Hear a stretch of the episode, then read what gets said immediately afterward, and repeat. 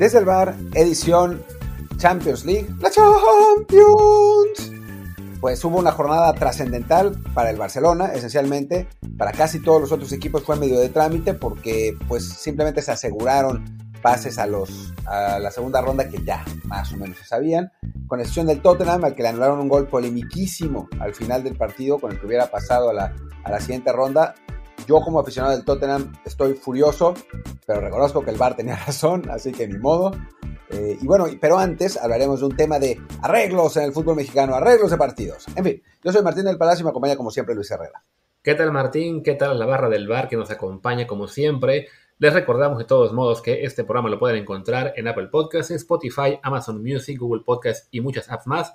Así que por favor suscríbanse a donde más les guste, de preferencia en Apple Podcasts, donde también les encargamos por favor un review de 5 estrellas con comentario para que sí, más y más gente nos encuentre y sigamos haciendo contenido casi diario, aunque estemos grabando a mis 2.50 de la mañana y 9.50 de Martín. Él está eh, fregadísimo porque durmió muy mal, yo estoy fregadísimo porque quiero dormir, pero aquí estamos al pie del cañón por ustedes. Todo para nuestros, nuestros leales. Eh, no, ¿cómo les dijiste, cómo les quisiste poner? A nuestra leal barra del bar. Eh, Exacto. Para, Así se quedó ya. Sí, muchas gracias y, simplemente recalcar que ahora voy a pagar mi WhatsApp, pero que ahora eh, se pueden poner reviews en Spotify también, así que que los pongan, ¿no? Y bueno, pues como mencionaba Martín, hoy es el episodio habitual de Champions League, pero antes, pues tenemos un tema que, que causó ya algo de ruido ayer, aunque no, no tanto al menos que yo percibiera como, como hubiera esperado, que fue esta acusación de amaño de partidos en la Liga MX, no de ahora, sino de hace ya como 10 años, si no me equivoco, por una entrevista que le hace este prócer del periodismo deportivo, que es el Escorpión Dorado, a Ángel Reina, en el que Reina, eh, amigo de Kitsa Martinoli, confiesa, o al menos aparenta confesar, que hace muchos años le tocó estar en un juego amañado supuestamente entre el San Luis y el Querétaro. Él dice que en aquel entonces, según la historia de Ángel Reina, estaban metidos en el descenso San Luis, Santos y Querétaro, y que Osvaldo Sánchez eh, pues negoció ahí con algunos jugadores de San Luis, mencionó a Coudet, mencionó a Tavo Valdés, y ya olvidé quién más, y que, pues que eso, que negoció y que empataron, y que según esto también Osvaldo nunca les pagó, todo esto según la versión de Ángel Reina, el pequeño detalle es que horas después un reportero de, de TUDN que se llama Daniel Velasco y algunas fuentes más eh, señalan, a ver, el partido que se refiere, de entrada, San Luis no está en broncas de descenso, el Querétaro sí, a Santos Laguna le convenía que el San Luis ganara, no que perdiera, y de hecho lo que ocurrió es que el San Luis efectivamente ganó ese partido. Entonces, el supuesto amaño pues está un poco eh, extraño, eh, como que un poco en la, imaginación de Reina. Sí, aunque digamos que si lo que les estábamos diciendo, lo que decíamos fuera del aire, lo que le, decía Luis, es que si el episodio eh, existió, que yo creo que existió de algún modo, porque yo dudo que Ángel Reina, por más loco que esté, em, se haya inventado toda esta historia y con nombres propios, ¿no? O sea, digo, salvo que sea alguna especie de ajuste de cuentas, pero, pero está raro, ¿no? Em, si el episodio existió, como, como lo cuentan, y es incentivación, es decir, que te den dinero para ganar, también es ilegal. O sea, no es tan malo como que te paguen para perder, pero que te paguen para ganar, que te paguen un, externo para ganar es ilegal también. ¿Por qué? Porque esa es, digamos, como la droga de entrada al mundo de los arreglos de, las, de partidos. Es decir, muchas veces los apostadores le ofrecen dinero a los jugadores originalmente para ganar partidos entonces los jugadores aceptan, ¿no? Porque, porque al final de cuentas, pues, ¿qué tiene de malo ganar? ¿No? O sea, de todas maneras te van a pagar por lo que llevas a hacer. El asunto es que ya recibiste el dinero, ya quedaste marcado y la siguiente petición es para que pierdas. Y entonces, pues ya estás dentro de ese, de ese círculo, ¿no? Y a veces, pues el, jugador ya con, o sea, necesita ese dinero y entonces, pues ya tiene esa, esa entrada. También hay, hay una muy buena serie de Netflix eh, de, una, de unos arreglos de, de partidos en básquetbol que también empieza así. Empieza con, dinero para ganar, para hacerlo bien. Y a partir de ahí deriva en, dinero para ya no ganar, ¿no? Para ya hacer, eh, para jugar peor de lo que tienes que hacer. Para, en, este caso era para que un, jugador metiera menos puntos de los que tenía que hacer o un rango de puntos. Em, y en el fútbol así ha sido también. Entonces, incentivar es ilegal. No sé en México, porque bueno, México, pero en España lo es, lo es. Toda esa historia de los maletines para ganar es, también ilegal. Así que, digamos, no es tan malo, pero aún si fuera eh, dinero para ganar un partido, lo, que, lo que cuenta Ángel Reina, es algo que pues debería ser investigado, la verdad.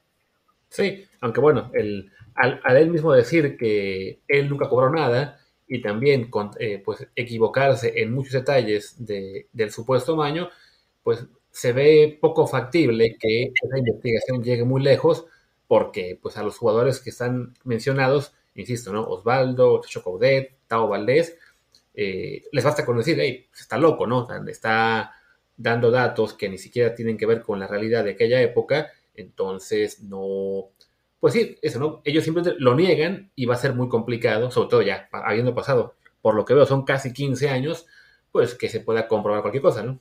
Sí, no. Además, ¿quién va a hacer, quién va a hacer esa investigación? ¿La liga? Mames. ¿Las autoridades? O sea, nadie va a hacer investigación. nosotros, en todo caso, o sea, las únicas personas que medio investigan en este, en este medio somos nosotros. Eh, y el fantasma y Ricardo Magallán, y creo que con eso terminó la cuenta. Así que, que nada, ¿quién va a investigar? Nada. Pero. Es, no, yo, yo tomo eso como un claro desafío al fantasma y a Magallán para que ellos investiguen. pues sí, si quieren, ¿no? Nosotros estamos en otro país, bueno, ahora tú no. Em, a ver, yo sé de boca de los protagonistas un arreglo de partido en los 80, y lo he dicho muchas veces, lo que pasa es que no puedo decir eh, qué partido fue, aunque ya algunos lo han intuido, porque los protagonistas me dijeron que no, me pidieron que no lo dijera, y pues para mí sí es off the record, no es, no es, no es como Ángel Reina, que bueno, pues finalmente lo vivió, a mí me lo, me lo contaron, y además eh, esos protagonistas siguen vigentes, o sea, están por ahí. Así que, que no, pero yo sé, sé, sé claro que ha habido. O sea, yo no dudo que haya habido algunos arreglos de partidos específicamente en circunstancias como estas, que es muy importante dejarlo claro. Eh, por eso, por este tipo de cosas, es que la liguilla es fundamental, porque este ejemplo es exacto al que podría pasar si tuviéramos un torneo largo sin liguilla, que es un equipo que no se juega nada, recibe dinero de un equipo que se lo juega todo para alterar el resultado de un partido. Y si hubiera torneo largo, tendríamos 7, 8 jornadas, torneo largo sin liguilla, ¿eh? 7, 8 jornadas de equipos que no se juegan nada enfrentando equipos que se juegan todo. Y la posibilidad, la, en un país tan corrupto como México, la posibilidad de amaños o por lo menos de propuestas para mañana un partido serían gigantescas. Que es lo que ya vivimos en España por muchos años. Eh, nos ha tocado tanto, bueno, hemos visto lo que fueron las acusaciones contra Javier Aguirre y su Zaragoza hace unos años, que bueno, fue exonerado, pero de todos modos ahí quedó un poco la mancha en su historial y no es el único que ha sido mencionado en tipo de cuestiones, ¿no? O sea, muchísimos equipos se ha, se ha hablado de eso, lo que dice Martín del incentivar para ganar siendo ilegal, se sabe qué pasa, los famosos boletines, y además también, no solamente es el incentivar para ganar eh, vía económica, sino también, bueno, los arreglos entre equipos de la misma región que eh, cuando no se juegan nada, pues tienen ya, digamos, ese pacto eh, bajo la mesa, de que, bueno, te echo la mano este año, tú me lo echarás después, y lo hemos visto con equipos andaluces, lo vemos de vez en cuando, era, si no me equivoco, con el Racing y el Sporting de Gijón, o sea, hay muchos clubes que, que se echan la mano cuando pueden, y simplemente eso, ¿no? No es que vaya a haber intercambio de dinero, eh, en un caso específico simplemente es, ok, este año me toca a mí echarte la mano porque yo estoy en el lugar 12 de la tabla y tú en el 19. Y ya, dentro de 3, 4 años, cuando estemos al revés, tú me echas la mano así. Y eso es algo que digamos que se hace históricamente, ¿no? Entonces, bueno, como dice Martín, es uno de los factores por los cuales en México, más allá del tema que hablamos siempre de lo que es eh, la emoción al final del torneo, eh, mantener un interés deportivo para muchos equipos, porque no tenemos ni Champions League, ni muchos descensos, ni Europa League, lo que ustedes quieran, también es ese factor de cuidar la integridad de la competencia que hace muy importante que tengamos liguilla. Muy importante, porque digo, todavía en España tienen esos puestos europeos, lo que limita, en cierto modo, que, que haya tantos arreglos, en cierto modo, porque ha habido, pues igual, y no, no, solo en España, sino en Italia también, y en Portugal, y en Grecia, y hay un montón de historias. Pero pero en México no tenemos nada, absolutamente nada. O sea, sin liguilla eh, estarían, además torneo largo, ¿no? O sea, de, muchos puntos donde las distancias serían más, más grandes, ¿no? Tendríamos, por decir cualquier cosa, ¿eh? Un final de, de torneo con América, Monterrey y Pachuca descolgados, con 10, 12 puntos de ventaja sobre los demás, así que los demás ya no se jugaría nada. Tres equipos peleando el descenso, digamos seis, y otros 12 no peleando nada, absolutamente nada, perfectamente sujetos a la tentación de los seis que sí se están peleando todo. Entonces, por lo mismo, sí es, un detalle ahí extra que se considera muy poco en el fútbol mexicano, sobre todo pues, por, por parte de la gente que vive eh, adorando la utopía del fútbol europeo sin entender tanto el tema de, de, que algunas falacias como de que es que se van a jugar toda la primera jornada, o es que es más justo, o es que así se juega en Europa y, en, Europa es lo mejor, así que debemos hacerle caso. Pues bueno, ahí tenemos una explicación también del por qué, por qué es bueno, aunque no sea la intención de los directivos mexicanos. O sea, yo no creo que, evidentemente, ni la federación ni la liga pensaron hace 50 años pues, la liguilla. Ah, pongamos una liguilla y así no habrá amaños. Por supuesto que ni les pasó por la cabeza, pero bueno, es una de las buenas consecuencias que hay de que, de que exista, ¿no? Y bueno, creo que no nos queda ya muchísimo más que decir de, este, de esta acusación de amaño, simplemente sino que bueno, va a ser muy complicado que se llegue a aprobar por lo que ya dijimos, ¿no? Porque Ángel Reina, pues parece que confundió 20.000 fechas, eh, no sabemos, si, incluso cuando le di el retweet, vi que alguna persona contestaba lo de que, bueno, pues que Ángel Reina en aquella época ya tenía fama de borracho, así que a lo mejor se lo imaginó todo. sí, no, no, Ángel Reina es obviamente un personaje controvertido, ¿no? Y eso, eso está claro. Cuando dijiste que era amigo de Martinoli fue porque un día se lo quiso madrear, o sea, lo, decía irónicamente eh, Luis, y se lo quiso madrear, yo no voy a decir que con razón, pero lo, que pasa, lo que pasó, digo, para los que no sepan, es que Martinoli durante un rato le estuvo diciendo pleititos reina, pleititos reina, así chingue, chingue, chingue, chingue, chingue en sus transmisiones. Y entonces al hijo de Ángel Reina lo empezaron a bulear en la escuela, eh, diciéndole pues, con lo del papá, con lo de pleititos, etcétera. Y pues Reina, que se ve que es un personaje, se enojó y fue a buscar a, a Martinoli. Lo que dice Martín es que no le va a decir que tenía la razón, pero la tenía. A ver, yo no me lo hubiera. o sea, si hubiera sido mi caso, yo no me lo hubiera querido madrear, ¿no? Pero yo sí lo hubiera reclamado. O sea, sí lo hubiera dicho. Porque pues una cosa es que te digan algo a ti, pero ya cuando se, cuando se empiezan a meter con tu familia por eso, ya se vuelve un poco demasiado, ¿no? Sí, claro, y además, bueno, ya cerrando un poco el tema, esa, esa tangente Reina Martinoli, pues no es, la, no es la primera vez ni la única que lo que Martinoli hace o dice contra un personaje del fútbol acaba también afectando a la familia del susodicho, ¿no? Como recordemos aquel incidente con la hija del piojo que acabó desembocando en que chao piojo. Sí, exacto, ¿no? O sea, digo, para, para los que dicen que no afecta nada y que es pura carrilla, pues que sí afecta, ¿no? O sea, desde, desde la situación individual de los, de los eh, afectados o afectados de los, de los involucrados hasta el ambiente general del fútbol mexicano, ¿no? Que, que bueno, se vuelve digamos, menos, menos saludable con ese tipo de, narraciones. Pero bueno, ya nos fuimos súper por la tangente. En fin, a ver si alguien se, se, anima más a, contar esas anécdotas que, que, son interesantes, revelan un poco del fútbol mexicano, si es que son ciertas, y además em, pues nos dan temas para, para hacer episodios cuando, cuando se nos acaban. Efectivamente, y ahora sí pasemos al que era en teoría el tema del episodio de completo, que es la Champions League. Acabó la quinta jornada, tenemos ya bastantes más calificados a la siguiente ronda. te voy a interrumpir, te voy a interrumpir. Te voy, dime. Te voy a dar una primicia que se dio ayer. Algo que, que nadie sabía y ayer, bueno, explotó y las redes sociales enloquecieron. Escucho, escucho. El Chicharito no va a ir al Mundial. ¡Boom! Increíble, jamás lo hubiera imaginado después de apenas unas 200 mil menciones al respecto en los últimos tres meses. Es alucinante, alucinante. Yo no entiendo cómo es que no va al Mundial, porque es, fue una sorpresa total, o sea, todos sabíamos que el Tata Martino lo iba a llevar, y de pronto no apareció en la lista de 31 que se había filtrado siete veces antes de que apareciera también. Sí, no, no, una locura. También me, llamó la atención que solo que había mucha gente, este, hablando de, aquí está la lista. Y yo, pero pues, ¿qué no la lista fue hace una semana? veo que ya oficialmente fue ayer, pero pues todos lo sabíamos desde hace una semana y sí, fue una, eh, ¿cómo se diría? Este, un desfase muy grande de la, información en cuanto a su relevancia, porque bueno, pues ya, ya todos sabíamos, pero bueno, es, es parte del medio y muchos tuvieron que reciclarla y pretender su sorpresa ante la noticia.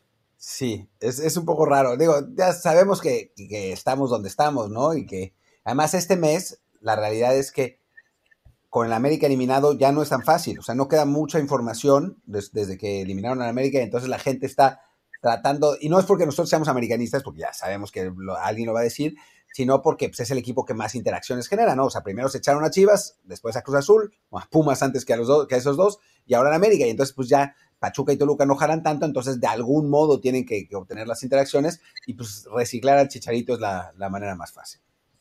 Hablando de primicias, te tengo otra. El Napoli está en la siguiente fase de la Champions League.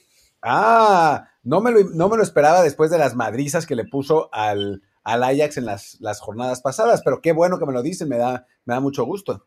Eh, así es, y bueno, ya vamos ahora sí a hablar de Champions League y arranquemos con eso, con el Napoli que en el grupo A pues redondea, está, aún termina esto, pero bueno, ya tiene seguro su pase, le gana 3-0 al Glasgow Rangers, el Chucky Lozano esta vez le toca ser suplente, entró nada más unos 15 Popolitano, aunque, y bueno, ya, el Napoli se mantiene como uno de los mejores equipos de esta edición de la Champions League, leía por ahí que es apenas el tercer italiano que gana los cinco primeros partidos en la fase de grupos en la historia, eh, que lo hizo una vez el, el Milan en el 92, si no me equivoco, y la Juventus la década ya antepasada ambas con Capello.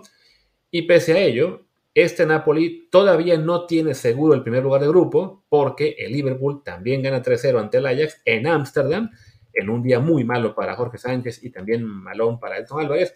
Y técnicamente, si el Liverpool le gana por 4 al Napoli en la revancha, el Liverpool queda primero de grupo. Técnicamente, pero sí, a ver, ganarle por 4 al Napoli, digo, no está fácil, ¿no? A este Napoli que, o sea, fue, le ganó 3 al Rangers con equipo B, esencialmente, o sea, porque no es que, no es que solamente no estuviera Lozano, o sea, no estaba Kvaraskelia, no estaba, no, estaba Zielinski, no estaba, bueno, Simen ha estado entrando y, no entrando. ¿Quién más dijiste? Sí, o sea, justo lo que decía, ¿no? Que, que, no jugó un solo minuto, Zielinski jugó 7, 8, eh, Chucky jugó, bueno, fueron casi como 20, eh, Osimen que tampoco jugó, el nuevo titular fue Gio Simeone que metió dos goles. Vaya, sabían que tenían este juego muy, ya, ya todo muy controlado, ya tenían el pase de hecho asegurado a la siguiente ronda. El rival pues era el Rangers que es el más débil del grupo, pero bueno, fue un, una buena práctica para el equipo B. Sí, realmente sí, y es un Napoli que la verdad este año parece, digo, es el Napoli, así que siempre se puede caer, pero parece que es el año de finalmente volver a ganar un Scudetto el último que ganaron fue todavía con Maradona. Sí, y bueno, y eso, pensé que ibas a decir, va a ser el año que en Champions League y pensaba, ahora sí va a ser una sorpresa cuando en el, en el corte de, ¿cómo se llama? En el sorteo le toque, no sé, un Porto que a su vez lo echa y se acabó ahí el Napoli, un poco como le pasó al Ajax el año pasado. Sí, no, no, no, a la Champions me parece que no, no está, ¿no? O sea, puede ser que le toque eso, el, el Porto, aunque ahora después de la goleada, ya hablaremos del grupo B, seguramente el Porto terminará primero de ese grupo. Pero le puede tocar el Inter, no, el Inter no. Ya, no se puede, o ya se puede o no. No, no, eh, del mismo país solo se puede a partir de cuartos. Entonces, en este momento, los rivales factibles del Napoli son el Porto, siempre y cuando este, quedara segundo de su grupo, eh, el que quede segundo del grupo del Tottenham, que bueno, ese sí es una ensalada, está complicado saber quién va a ser. También puede ser el Chelsea, sí, el, ah, no, ya no, porque el Milan va a quedar segundo en ese grupo. Sino entonces, el Leipzig es uno peligroso por ahí.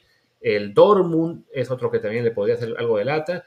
Y el Benfica. O sea, habrá rivales relativamente peligrosos, pero bueno, al menos en esta ocasión no va a haber un Paris Saint Germain o un Real Madrid o un City en el cruce. Bueno, eh, todavía el Paris Saint Germain puede ser, ¿eh? O sea. Bueno, sí, técnicamente sí puede ser, es cierto. Tío, está el. Tendría que.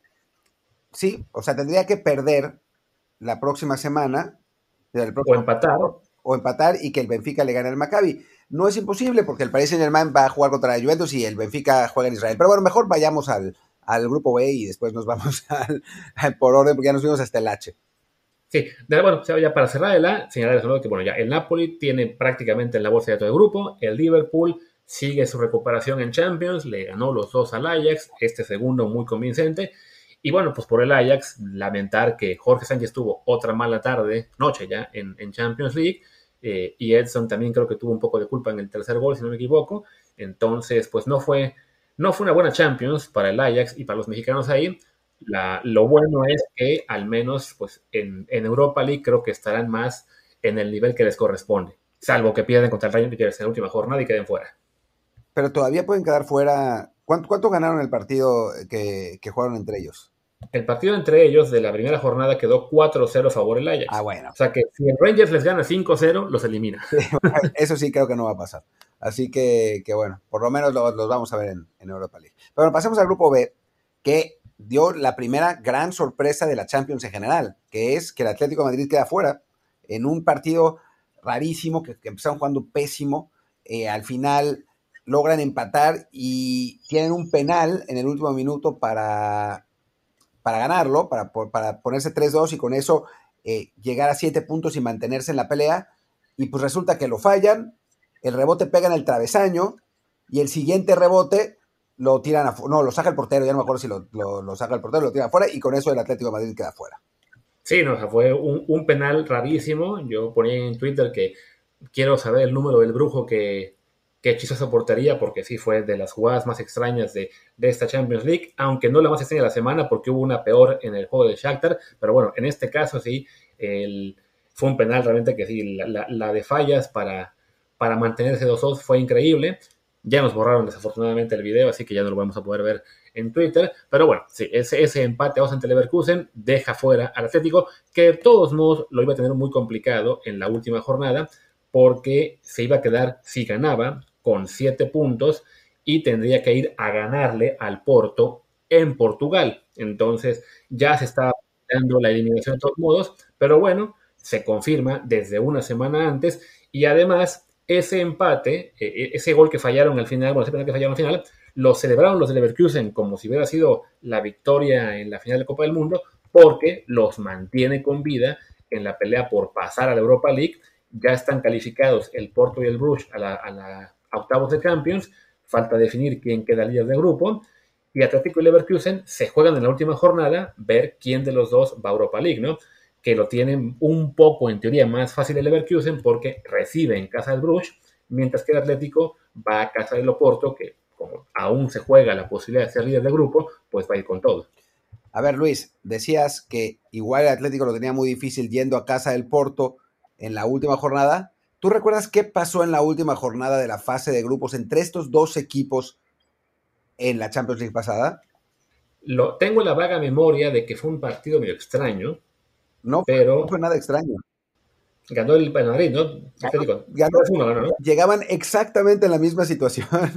y fue el Cholo Simeone, les puso el autobús atrás, les tiró contra golpes y les ganó 3-1 el partido. Que es algo que perfectamente podía haber vuelto a pasar en esta edición de Champions League. Así que yo sí creo que el Porto tiene razones para celebrar porque ese, ese juego en Porto hubiera sido eh, jodido, la verdad, dentro de todo, porque es, es, el tipo de partidos en los que el cholo saca la, la choloneta, pero la choloneta, a diferencia de la escaloneta y todas esas mamadas, es poner una camioneta real enfrente de la portería y que no te hagan gol.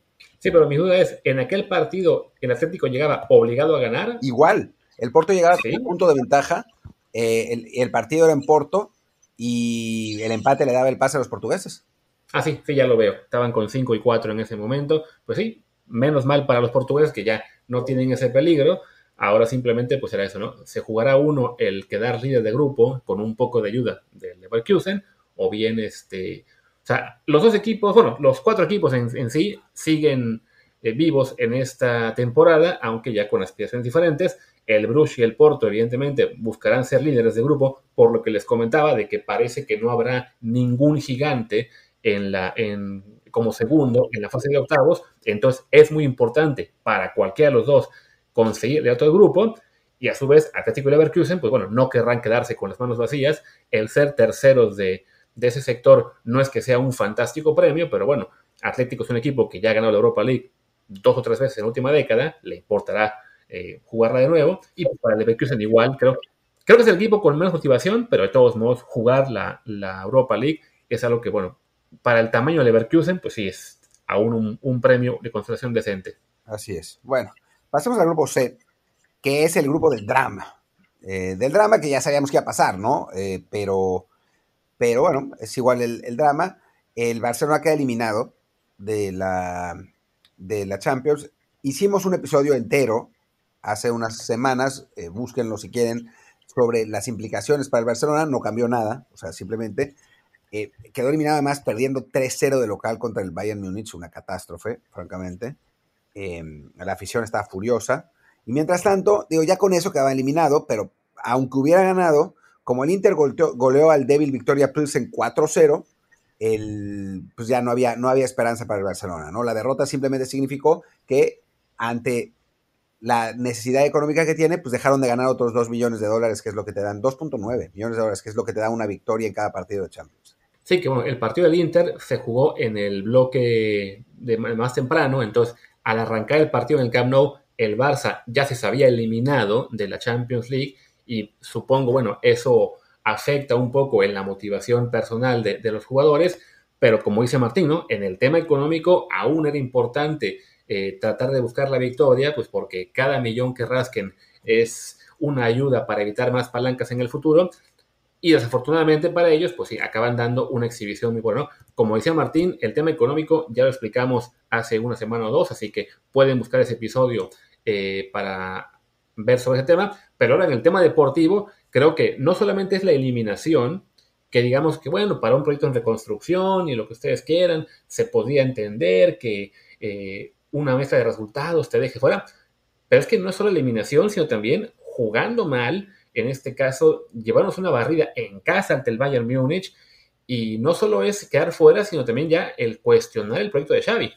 Y además, eh, ese círculo virtuoso del que tanto habló la porta, bla, bla, bla, bla, bla, dependía de que el equipo ganara. Digo, ahora los aficionados del Barcelona ya sacaron la tabla de premios de la Champions para decir, no, no es tan grave, porque perdemos que máximo 20 millones de euros. 20 millones de euros es el sueldo de dos jugadores eh, de, un mes de dos jugadores. Ya para decir eso, ya es que dices, güey, ¿cuánto les estás pagando, no?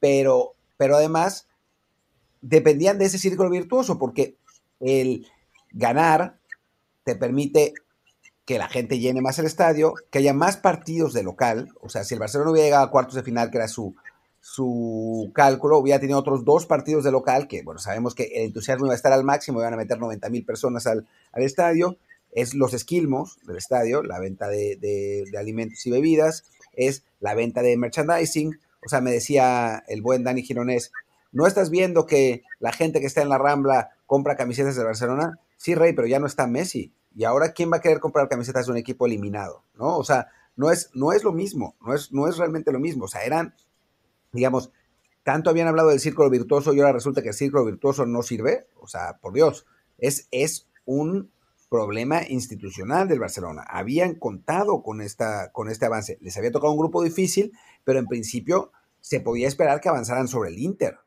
Yo solo voy a decir que me parece que Marc Rosas apareció en el programa y poseyó el espíritu de Martín, porque en el momento que dije, bueno, de lo económico podemos hablar después, pero mejor en el punto deportivo cuestionemos a Xavi, pues Martín decidió regresar a lo económico, no quiere tocar a Xavi.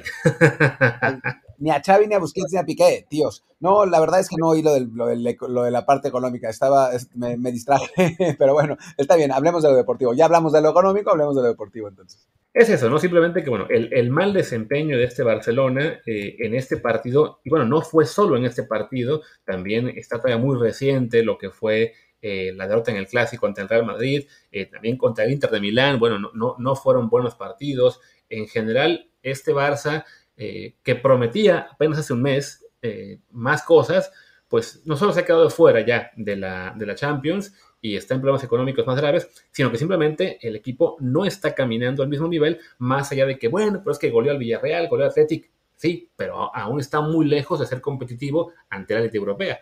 Sí, ese es el asunto, ¿no? O sea, le puedes ganar todos los, partidos que quieras al Getafe, pero pero si vas contra el Bayern y te llevas, ¿qué fueron? Cinco goles sin anotar ninguno, y después juegas el clásico contra el Real Madrid, que es un equipo de élite europea, y pierdes 3-1 sin cortapisas, como dicen aquí, eh, sin, sin, pretextos, con el otro equipo pasándote por encima, pues claramente pues la cosa no va bien, ¿no? Y con toda esa inversión en jugadores y con todos los Lewandowskis, que es un crack, ¿no? Eh, con todos los Lewandowskis que quieras y los que sí es y los eh, no me acuerdo, los Cundés y todos los que quieras, pues están igual que la temporada pasada. O sea, quedando fuera en, la fase de grupos de la Europa League, seguramente terminando segundos en la, en la liga en España. O sea, entonces... Sí, ¿no? Y, y como decía, no, es únicamente el tema ya de, de, incluso de Xavi, sino que ya se empieza a ver cuestionamientos a varios jugadores del equipo que hasta hace muy poquito eran el faro de esperanza, ¿no? Yo veo tanto en Sport como en el mundo deportivo en este momento, en las portadas, grandes menciones a Lewandowski, también veo que por aquí en Sport le, le pegan eh, en un titular demasiado ruido en torno a Ansu, eh, Ansu Fati, o sea, el, no solamente es el, hecho del, mal resultado deportivo, sino que esos cimientos sobre los cuales está verificando este nuevo Barcelona, Xavi, Ansu, Lewandowski, lo que ustedes quieran, pues están ahí tambaleando y ya son dos años sin Messi que se, que se quedan fuera en la Champions League en fase de grupos y seguramente dentro de seis meses van a estar otra vez de que no, sí, con estos nuevos refuerzos, el próximo año ya seremos buenísimos, vamos a competir. La, la realidad del Barça ahorita es que es un equipo de segunda categoría en Europa. Lo es, lo es, sí, o sea, es que no, no, no hay nada más que hablar, ¿no? No hay nada más que hablar. Sí, la realidad es que el Barça, pues es que está lejos. Y está lejos y el problema es ahora qué va a hacer. O sea, ya la, prensa ya está diciendo que, que van a venir más fichajes y la porta es posible que vuelva a picar. Entonces. Y eso implicará más palancas, porque para que lleguen, digo, ya estaban hablando de jugadores que caen sin contrato y lo que ustedes quieran, pero de todos modos va a ser lo mismo de, ok, estar trayendo más y más jugadores, todo eso cuesta, ¿no? Y es, vista la, táctica de la porta, es de algún modo seguir hipotecando el futuro del equipo. Pero bueno, ya como decíamos, lo de lo económico, ya hemos hablado bastante en semanas previas de lo deportivo, creo que con esto nos podemos quedar, porque además este episodio empieza a pintar para ser muy largo. así que diría que mejor nos saltemos ya al grupo D, que es además el grupo de la muerte. Sí, eh, a ver, no hablemos mucho de, este grupo porque la verdad es que a nuestros aficionados, a nuestros eh, escuchas no les interesa más que a mí, pero bueno, pues yo ya, ya sé lo que voy a decir. Simplemente decir que todos pueden calificar, o sea, después de que el Tottenham jugó un partido en general horrible contra el Sporting, pero que pudo haber ganado al final, pero le anularon un gol a Harry Kane por un fuera de lugar de, que sea, 5 centímetros, que sí era, ¿eh? O sea, ni modo, sí era fuera de lugar. No parecía en el, en el último minuto. Se armó un desmadre, expulsaron a Conte, los jugadores del Tottenham empezaron a decir que, que todo era una mafia, pero la realidad, y yo lo digo como aficionado, pues sí estuvo bien anulado el gol, por más que haya sido una mierda que lo hayan hecho. Y en el otro partido el Eintracht le ganó al Marsella 2-1 y entonces pues todos tienen chance de calificar. Así, así, es, así está la cosa. Eh, juegan Marsella y Tottenham en Marsella, con un, un, empate le basta a los ingleses y después una final literal entre el Sporting y el Eintracht con el que gane calificando. Si, si ambos empatan y gana el Marsella, pues entonces ya se vuelve un desmadre. No, o sea, si, empatan es ventaja del, Sporting porque ellos en la jornada 1 le ganaron 3-0 al Frankfurt en Frankfurt. Entonces, el, Sporting empatando está dentro. No, entra, necesariamente. Sí, sí. ¿Por qué? Sí, sí, porque. Ah, bueno, porque si queda con 8 puntos y gana el Marsella, se van al desempate con Tottenham, ¿no? Sí, y el desempate sería desempate entre los tres equipos que tienen 8 puntos. No, solo serían dos. solo serían el ¿cómo se dice? El Tottenham y el Sporting, porque el Marsella llegaría a 9. Por eso, no, y el Frankfurt también, porque empataría el, Sporting contra el Frankfurt. O sea, tendrían 8 el Tottenham, 8 el Sporting y 8 el Eintracht. Ah, ya cierto. Entonces, ¿ahí qué dirían? ¿Diferencia de goles o...? Eh, se, hace una mini tabla, se hace una mini tabla de los tres. Ya, que sí está... bueno, sí, estaría complicada, aunque si fuera mini tabla de los tres, el Marsella le ganó los dos a quién fue, al... Pasa, pasa el Sporting. Pasa el Sporting. Sí, ¿no? Porque el, porque el Marsella les ganó ambos partidos, así que por, pues por pura eliminación, el Sporting ha hecho más puntos en los partidos ante Tottenham y, y Frankfurt. Entonces, bueno, regresando al punto, al Sporting de Lisboa le basta con empatar ante el Frankfurt en Lisboa para avanzar y, al y lo mismo que el Tottenham, ¿no? O sea, son, el, el, Frankfurt y el Marsella los que deben ganar para llegar a la siguiente fase, eh, siendo en este momento, bueno, para el Marsella es en casa, pero ante el rival en teoría más duro que es el Tottenham. O sea, sí, es una ensalada de combinaciones muy, muy simpática. Sí, pero bueno, por lo menos sabemos cómo está, ¿no? O sea, hay dos equipos que necesitan empatar y los dos otros, los otros dos necesitan ganar, en resumen, ¿no? Eh, ya, más allá, si vuelven a pasar cosas, pues ya, ya veremos. Pero bueno, por, lo pronto. Yo lo, que estoy pensando es que ya me estoy imaginando esa serie de octavos de final, Club Bruges contra Olympique de Marsella. Yo no me la quiero imaginar, pero puede pasar. puede pasar. Pasemos al grupo E. Pues tampoco es que vaya a ser muy interesante. El Chelsea que había arrancado mal la ronda de grupos de la Champions perdiendo contra el Dinamo Zagreb, como era de esperarse, lo rescató. Ganó 2-1 en Salzburg, un partido que le costó más trabajo de lo que uno pudiera pensar. Eh, Pulisic, de acuerdo a SofaSport, SofaSport jugó horrible, eh, a pesar de dar un pase para gol, que fue un golazo, además, no, no por Pulisic que dio un buen pase, sino porque eh, Kai Havertz metió un golazo después, la puso al, eh, digamos, rebotó en el travesaño en disparo de media distancia, pero, pero bueno, con eso el Chelsea se asegura el primer lugar del grupo y después el segundo estará entre el Milan y el Salzburg, ¿no? Sí, que bueno, ya el Milan recibe al Salzburg en la última jornada, así que eh, la situación está pues muy favorable para ellos, ¿no? Porque solo les hace falta el empate para, para avanzar y bueno, jugando en casa, en principio tenía que conseguirlo. Así es, sí, se ve, se ve probable, aunque bueno, recordemos que el Salzburg ha sido difícil, ¿no? En, general, de hecho, en el partido entre, entre ellos empataron en, el propio Salzburgo, así que, digo, fácil no va a ser para el Milan, no ha habido goleadas en este grupo más que esta última del Milan en Zagreb, así que bueno, va a, ser, va a ser un partido creo que interesante, aunque sí, el Milan amplio favorito. Sí, y bueno, queda la remota posibilidad de que el Zagreb se cuele Europa League, bueno, no, incluso a Sí, solo Europa League. No, hay, manera de que los rebase a ambos por el pase a la siguiente ronda en octavos. Pero bueno, si el Zagreb le gana al Chelsea en Inglaterra, lo cual se ve muy complicado, se cuela a, la fase de, Europa League, lo cual pues sí se ve muy, muy difícil siendo el partido en Stamford Bridge. Vámonos al grupo, ¿qué es? ¿F? Sí. Al grupo F, sí. Se acabó la mentira. Del Real Madrid. No, pues ya, el, el ya calificado, como que cascaría un poquito ante Leipzig, que viene, viene repuntando, gana este encuentro, que acaba siendo pues importante para ellos porque recuperan el bueno, toman el segundo lugar del grupo, grupo F, aunque siendo que el Shakhtar les ganó el primer juego en Leipzig, va a ser una final, el último partido, Shakhtar contra Leipzig en Varsovia, si gana el Shakhtar se mete a octavos de final y por lo menos con eso borrará ese increíble fallo que vimos en el juego contra el Celtic, que creo que ha sido la peor falla de un gol en los últimos, no sé, años.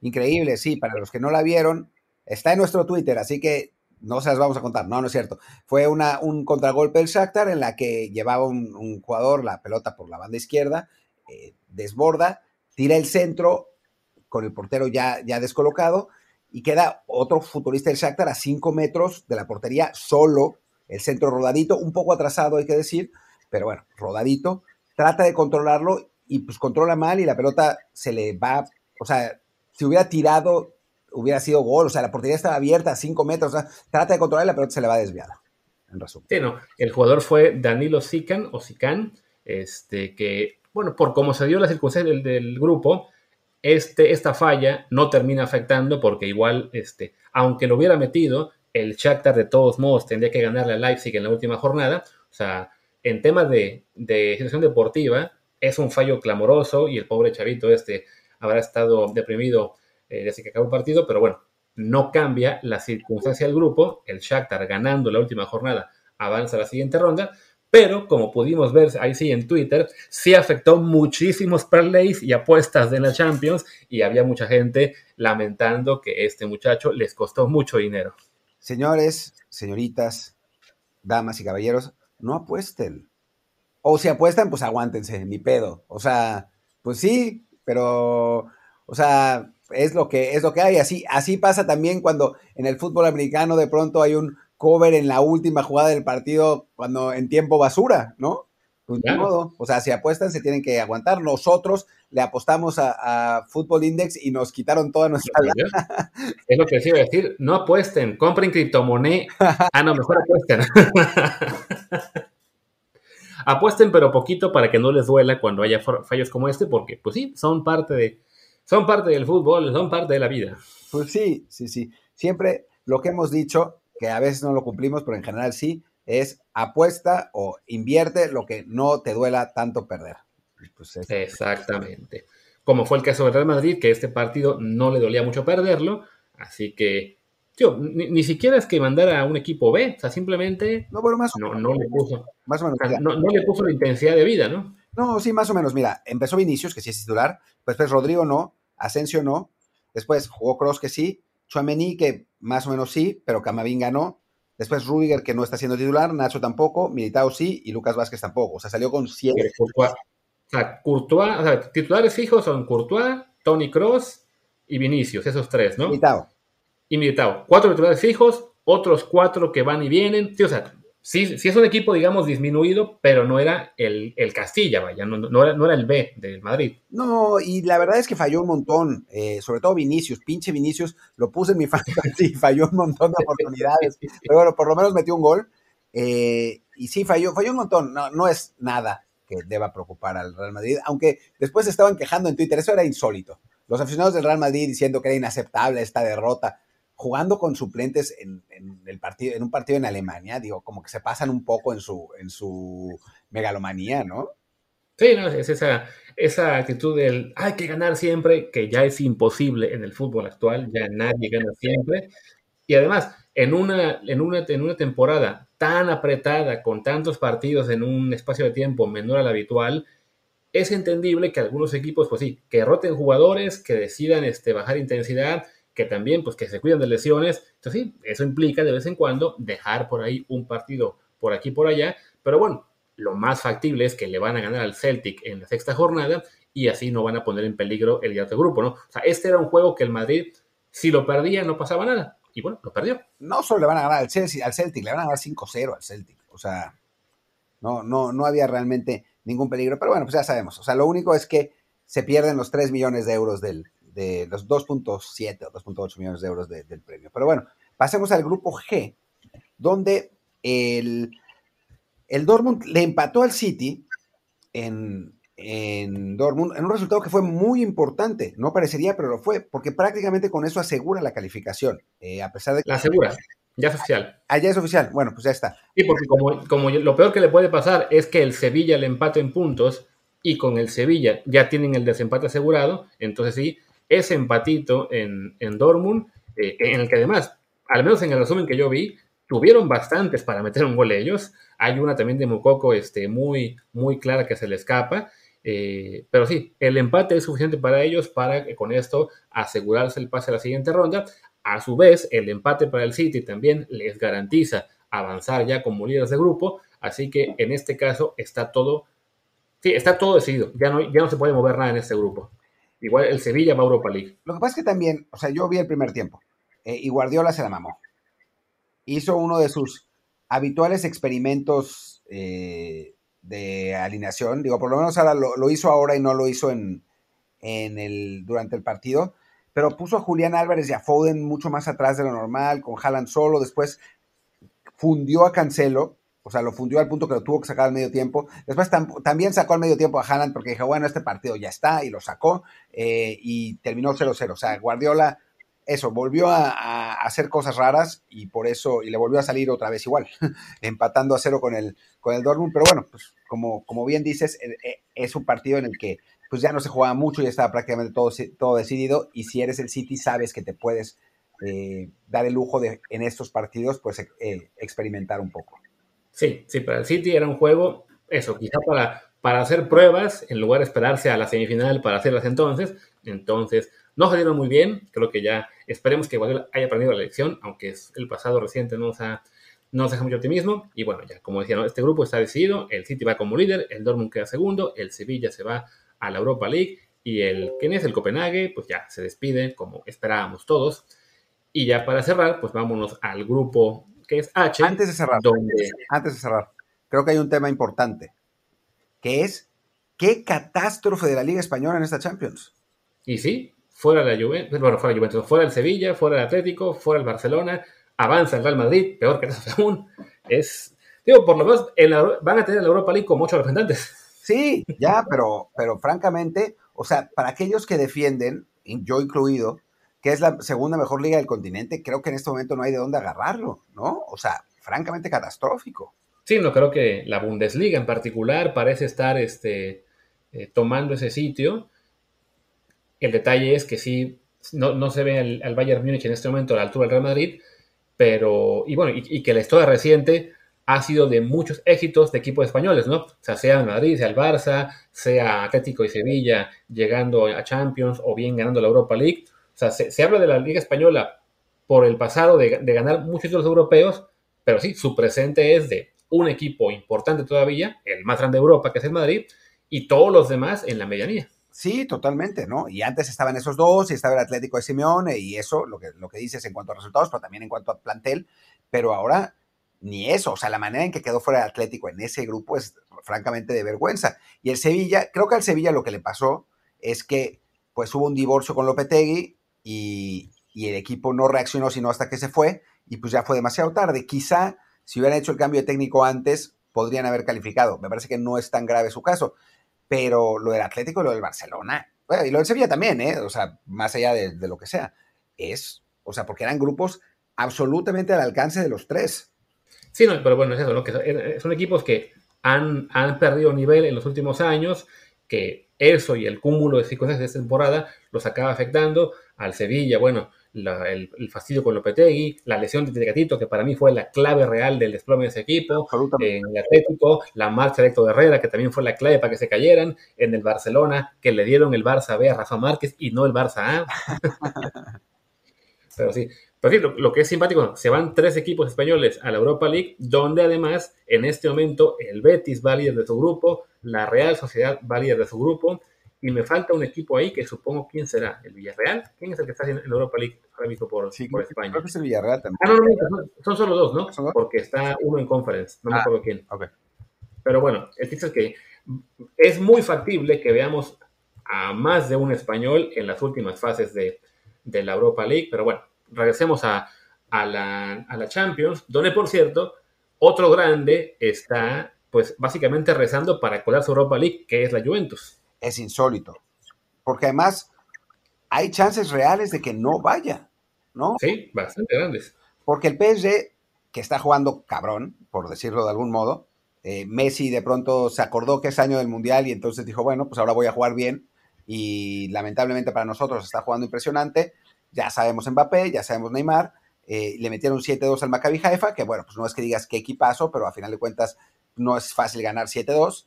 Em, y la Juventus perdió con el Benfica, como será un poco de esperarse, y ahora la Juventus recibe a un Paris Saint-Germain que tiene que jugarse todo, porque se está jugando el primer lugar del grupo, podría quedar sin él si no gana este partido. Mientras tanto, el Maccabi, el Maccabi Haifa juega contra un Benfica que si bien todavía puede quedar primero, para ellos ya es un logro haber calificado a la segunda ronda de Champions. Sí, como que la, intensidad que van a mostrar París y Benfica en ese último juego es diferente, ¿no? O sea, para el París, sobre todo después de lo que fue el fiasco la temporada pasada, quedando fuera ante el Madrid, eh, y por lo que decíamos de que aparentemente este, este año no habrá ningún grande en el, en el bombo de segundo grupo, pues sí, ser líder es, es, es crucial. Y bueno, el Benfica puede pensar lo mismo, pero como dice Martín, bueno, mentalmente el ya estar calificados a la siguiente, a la siguiente ronda y saber que con eso ya cumplieron la, gran sorpresa, pues sí, es, es, un aspecto, una motivación diferente, ¿no? La, lógica en la última jornada sería que el Benfica de todos modos le gane al Maccabi Haifa, que es el más débil del grupo, y con eso salva a la Juventus, pase lo que pase, porque incluso si, la Juve pierde, pero también el Maccabi es la Juve el que va a Europa League, pero sí, el solo hecho de que estemos a una jornada de final de la, fase de grupos, pensando que la Juventus se podría quedar eliminada de todo en un grupo con Maccabi Haifa, pues sí habla de lo que ha sido el desplome de la Juve. Y la Juve tiene suerte dentro de todo, porque ya estuve viendo los, los criterios de desempate eh, para la Champions y ya el gol de visitante no cuenta para nada, porque si contara todavía, el, Maccabi Haifa le ganó en Israel 2-0, mientras que Turín ganó 3-1, así que el Maccabi Haifa avanzaría en caso de que los dos pierdan o los dos empaten. Como cambió, ahora, como están empatados en todo, en cuanto a diferencia de goles, en, eh, para resultados entre ellos, etcétera, el criterio es diferencia de goles de los partidos del grupo, del grupo. Y ahí sí, la Juve tiene menos tres y el Maccabi Haifa pues esencialmente por la goleada que le metieron, tiene menos 9. Así que la única forma en que la Juve quedaría fuera es que el París les haga 8-0. Sí. Y el Benfica solo por uno el Maccabi. No es imposible, eh, pero además, digamos que la lógica es, la Juve tiene que tener un mejor resultado que el Maccabi. Ese es, ese es el, el, camino. Y eso nos abre lo que es la, la puerta a la posibilidad de que el Paris Saint Germain se enfrente otra vez a una ronda de octavos de pesadilla, eh, porque sí, si no gana este partido ante la Juventus, el peligro de ser segundo va a ser muy grande y, ¿cómo se dice? Y pues sí, le puede tocar otra vez en la siguiente fase el Real Madrid, el Bayern Múnich, el Manchester City, eh, ¿quién más me estoy olvidando de los grandes? Liverpool. Eh, no, Liverpool no, porque va a ser segundo. Ah, es verdad. El Napoli, un El Napoli. Tío, con la suerte del París, capaz que le toque a Liverpool siendo segundo, ¿no? Pero bueno, ya, ya eso, será para otra. Es, cierto, es el único grande que, puede quedar segundo, lo había olvidado, a, Liverpool, pero es que este año no ha sido tan impresionante para ellos. Eh, los, grandes que han son otros, pero sí, bueno, eso será sin duda una motivación y a la vez un factor de presión para el Paris Saint Germain, ¿no? El saber que la, la, el riesgo de ser segundo de grupo es latente. Y mi fantasy lo agradece porque van a salir con titulares. O sea, ver con quién va a jugar el Real Madrid, puta. O, el Manchester City, que ya yo puse a Haaland y a, De Bruyne y no jugó ningún. Bueno, uno jugó 45 minutos y el otro no jugó, pero, pero ahora con, el Paris Saint Germain ya sabemos que Messi y Mbappé van a jugar seguro y Neymar también, así que, que bueno. Qué bueno, pues ya, eso lo veremos la próxima semana, porque bueno, por lo mismo de que el Mundial lo ha apretado todo, se juega todo así, todo en semanas muy pegaditas, así que ya el próximo martes y miércoles tendremos la última jornada y la definición de, lo que serán los octavos de final. Y pues creo que con eso ya, Martín, podemos acabar, ¿no? O bueno, hoy jueves que sale este episodio es el arranque de la final de, del fútbol mexicano, pues ya le hicimos eh, una especie de previa en el, en el episodio de lunes y ya mañana viernes hablamos de lo que haya sido todo el desarrollo de la ida y la previa formal de la vuelta. Y hablaremos también de la designación casi segura de Rafa Puente como técnico de Pumas. Sí, qué, terror. Parecía que era broma, pero al final suena que es de verdad. Bueno, pues muchísimas gracias a, todos. Gracias, eh, Luis, por estar aquí, como siempre. Yo soy Martín del Palacio. Eh, mi Twitter es arroba martín de ELP. Yo soy Luis Herrera y el mío no es arroba martín de LP, el mío es Luis RHA. El del programa es arroba desde el bar POD, desde el bar pod. Pues gracias y hasta mañana. Chao.